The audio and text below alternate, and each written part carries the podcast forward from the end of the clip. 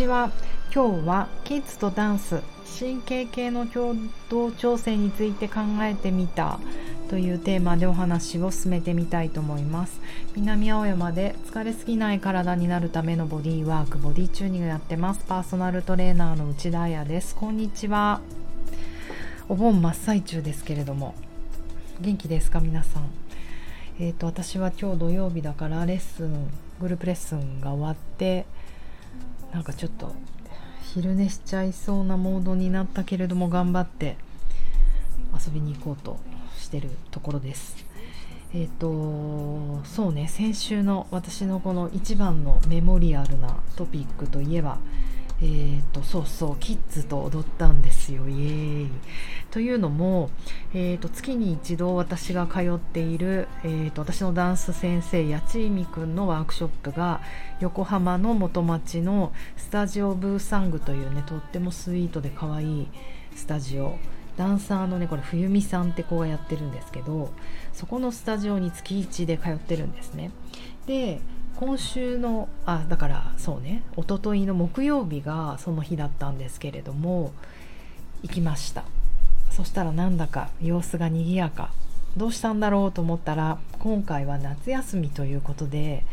ほんとキッズたちえっ、ー、とね小いくつなんだろうか。小学校23年生ぐらいなのかな。あの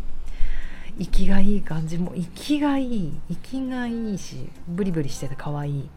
から女の子たちが小学校23年生ぐらいの子たちで男の子はね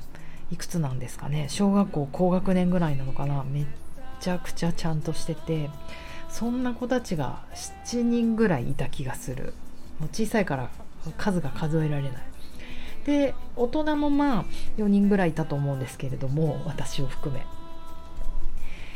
よく考えてみたら私ダンスを始めて何年ぐらい経ったんだろうか4年ぐらいあの初めてだと思う。こんな小さい子と小学生と踊一緒に踊るなんて、えーと、他の普通のダンススタジオとか行くとたまに中学生とか来るじゃないですか。部活バスケ部ですみたいな。なんか、ね、もうでも中学生って大人だから子供だなと思って見たことはない。もう高校生な大学生なんて超大人。だけどあんなもう小さな生き物と一緒に踊るなんてなんかすごく貴重な経験をさせていただき八千美くん冬美さんありがとうございました。そして本当によく一緒に踊ってくれるなと思ってこんなお姉さんと踊んの嫌だなとかおっかねえなとか思い思いそうですか？思いそうじゃないですか中学生とかって。私がえー、だってバレエ子供の時やってたけど大人と踊るとかもうなんか悲鳴って感じ。怖って思ってたし。あのそういろいろ考えて鏡に映る自分を見てあの小さい子たちはやっぱり前に行くんですよね。でも全然見えるから後ろで。で大人まあ後ろいるじゃないですか。もうなんかちょっとこう嫌だけどこんなこと思うの私おばあちゃん の域と思ってだってお母さんたちより小学校23年のあの子たちのお母さんより絶対年上な気がするんですよ。というのももう帰りちょっと車運転しながらいろんなこと考えちゃったんですけど私の今の年齢の時ってあ違う私の今の年齢の時母母が私もうわけわかんなくなっちゃった。母が私のね今の年齢の時って私っていくつだったんだろうって思ったんですね母。亡くなっちゃったんですけど。そしたら私もうに子供245子供じゃない。私のえうまく言えない。私のね母が私の年齢だった時にもう私は25歳だったとかちょっと遠い目をしちゃったけど、まあ、そんな状況でいやこんな小さい子たちと踊れるなんていい経験だなと思ったんですがまあねこれをねただ楽しかったんで終わらせるにはつまんなすぎると思ってあのちょっといろいろ自分のね感じたことをまとめてみようと思うんですよ。えっと今日はキッズと一緒に踊りますわーって言われた時にやばい殺されるって正直思ったんですね。というのはなんかものすごいテンション高くうわーってなるかなって。でまたやちみくんがいやあのレゲエとかねめっちゃ専門だから。レゲエとかなんだっけこの間やったの。ドミニクドミニク共和国じゃないな。どうし忘れちゃった。デンボーっていうダンスなんですけどああいうカリブ海とかドミニクか。そうそういうところのダンスをちょっと合わせてやってみるというまさにテンション楽しくて上がりそうじゃないですか。しかもキッズパワーなんてもうお姉さん後ろで倒れちゃうと思ったんですけど意外に疲れなかったんですよいつもより。これなんでだろうと思って。別に手を抜いて踊ったわけじゃない。手抜けよって感じだけど。なんか普通に踊ったんだけどなんか面白いことがいろいろ起こったのではないかなと思ったのでちょっと分析してみるとまずそう自律神経から考えてみようかなと思います。で赤ちゃんっていうのは生まれた時にねえっ、ー、と最も古い背側瞑想神経っていうのと交感神経だけを備えてるんですよ。いきなり難しい始まりになっちゃいましたが、えーと、交感神経はファイトアフライト元気になる活性化、えーと、副交感神経は実は2つあるんですよってあの言われてるポリベーガル理論というのがあって私はそれを信じてるんですけれどもそのうちの2つのうちの1つが古いやつで背側背中側の瞑想神経って書くんですがこの進化の中で最も古いのがね実はこの背側瞑想神経なんですよ。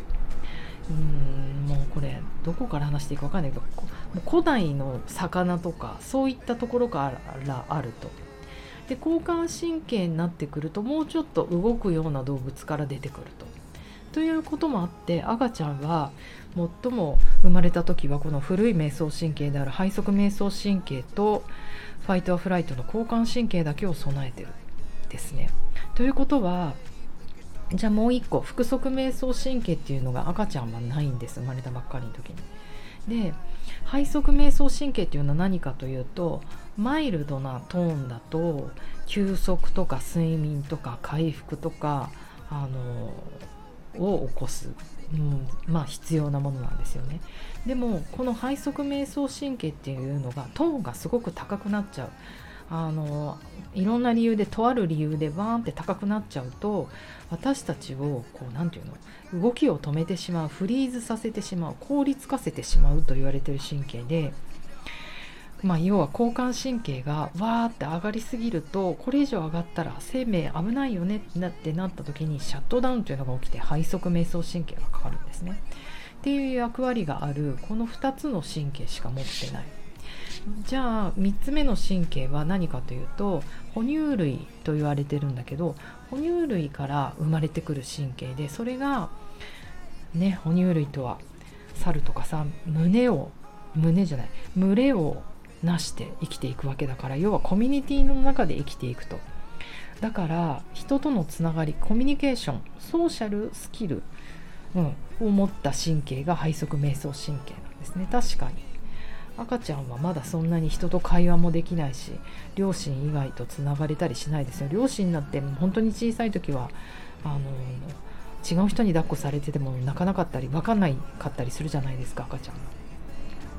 やっぱりそのコミュニケーションっていうのが出てくるのはちょっとしてからなんですよ。この腹側瞑想神経っていうのですね。うん。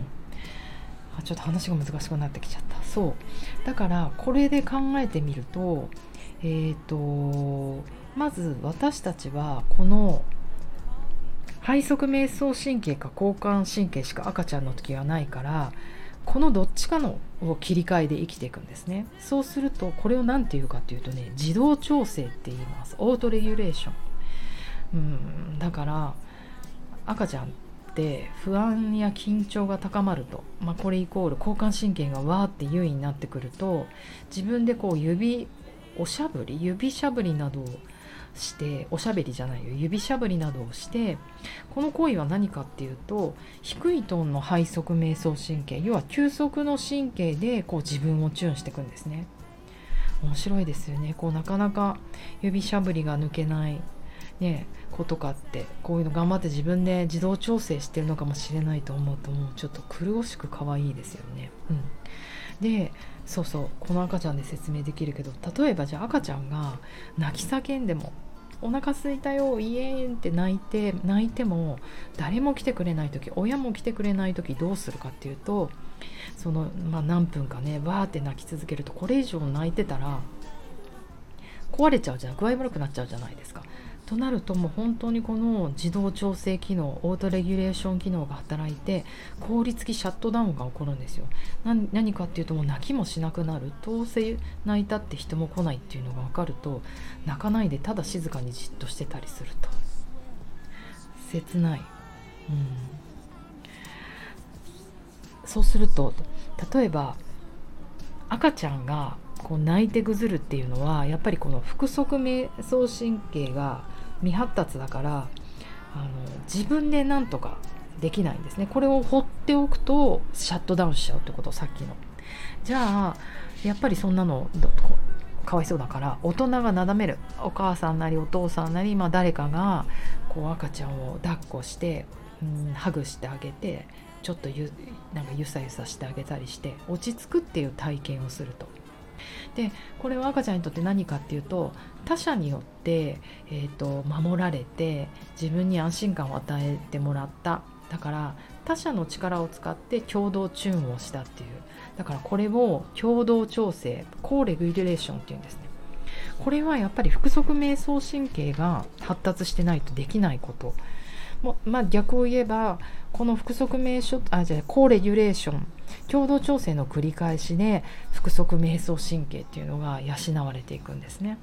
だからこうやってね赤ちゃんは2つの神経しかなかったのにだんだんコミュニケーション能力が発達していくで幼児になっていくっていうのはこの、えーと、腹側瞑想神経が養われて自己調整の神経回路が育ってくると。たとえストレスがかかっても誰かのヘルプねお母さんのヘルプとか友達のヘルプを借りることによって回復できるってことを学んでいくんですね。うん、素晴らしいですよね。そして最後大人になるとねどうなるかっていうまあこれ大人だからみんな知っておきたいと思うんですが結局大人はどうするかというとこの自動調整と赤ちゃんの時のねでまあこれちょっと幼児の時の幼児ちょっと成長した時の共同調整両方がうまく使えるっていうのがあのこのヘルシーな神経系っていうことなんですね。うん、まあそうよね他者ばっかりでチューンしてても結局他者って人じゃなくなってじゃあドラッグが酒かってななる可能性もね他己調整ってことなので、うん、なってくるから良くないしもちろん自分で自分をチューンできるようになるのも大事だしこの両方が使えるっていうのがやっぱりこの群れの中で生きていく秘訣なんですね。そう。あなんかちょっと一生懸命喋っちゃった。そう。だからあのダンスレッスンの時に何が起こってたかというと本当やちみくんの振り付けが可愛くてもう超混ぜ混ぜになって踊ったんですよ。2チームに人数多かったから分けたけど。しかもあのその場で鏡見てずっと踊るんじゃなくて初め前向いて先生の方向いて踊ってたんだけどくるって回転して輪っかになって輪っかだけじゃなくてそれをぐるぐる回ったりしてあよくできてるね。回った時にそのくるって振り返った時に女の子あんちゃんっていう女の子がいつも振り忘れちゃうんですよ。でその時にじって私の顔を見ると「へえ」みたいな「右だよ右」ってこう口で教えてあげる。まあ普通大人だったらなかなか人の顔って見れないと思うんですよね。でも体見て振り見てなんとなくそれ盗んじゃおうみたいな。いやね大人。そう意地悪な感じなんだけど子供って本当に可愛くて分かんなくなるとじって人の目を見てでなんとなく右とかなんとか言うと真似ができてできるやってくれるんだけどもうその時のなんかあの顔一生忘れられないんだけどこう超一生懸命ムキになった顔をしてちょっと変な言い方するとまるでこうちょっとうんちを我慢してる時みたいなうーんって顔をしてそんな顔して踊ることってあるぐらいいやめっちゃ可愛いんですよ。スイートな顔で踊ったりしたのでなんか私はもうちょっと交感神経がなかなか上がらなくってあの腹側瞑想神経要は可愛くて目が離せないみたいな。でも油断して可愛いとか何なのこの子たちとか思ってると順番がパンって飛ぶので本当私の中ではありえないぐらい腹側瞑想神経を全開にして交感神経もいつもよりちょっと低いところで踊ったんだと思うんですよ。で子供たちって本当に目が合うんですよね。それってうんなんか赤ちゃんの時ってもう自分の敵か味方かを区別する時ってまず人の顔を見る顔で判断するってよく言うんですね。だからそう丸いものに反応しやすいっていうのが赤ちゃんとか子供って。だからまず顔を見るっていう習性があるのかなってちょっとこれ推測だけど思っていて大人ってダンスしててもなかなか人の先生以外ね先生の顔とか見るけど一緒に踊ってる人たちの顔とか目とかを見たりしない。まあ正面がいつも一緒っていうのもあるけど。なんかあとじっと見たら悪いかなと思ってこう存在すら見ないみたいなことをしてしまうんですけどなんかこの元気なキッズたちのおかげで思いっきり顔を見て目を見てそして笑いながら腹側瞑想神経を使ってすごいよね。だからこの子たちも赤ちゃんなんかじゃないってことかなりコミュニケーション能力が高いってことですね。えーと、自己調整もオートレギュレーションもして共同調整もして、うん、両方使えてすごいいい神経系でダンスちょっとこれ初めてかもぐらい、ま、だからさ普段のダンスもこんなもんでいいんだよねと思って。なんか大人だけのレッスンになると順番を間違えられないとかなんかあの人もっと前で踊ってくれればいいのにとか場所が狭いとか寄ってくんなよとかいろんなことを思ってファイトアフライトになりがちなのかなって。あと閉じたりねあ人と人とぶつかりたくないなとか。なんかそういうね気持ちが一切なくなる。本来あるべきダンスとは。そうね。腹側瞑想神経を最大につながりながら人とつながりながら交感神経を程よく使うっていうこのこれ遊びプレイの原点ですね。ダンスの原点っていう最高の神経系で踊るということを八千美くん冬美さんそしてキッズキッズたちに教えてもらいました。ありがとうございました。いい経験。あいっぱい喋った。では皆様良い3年お盆をお過ごしください。ではでは。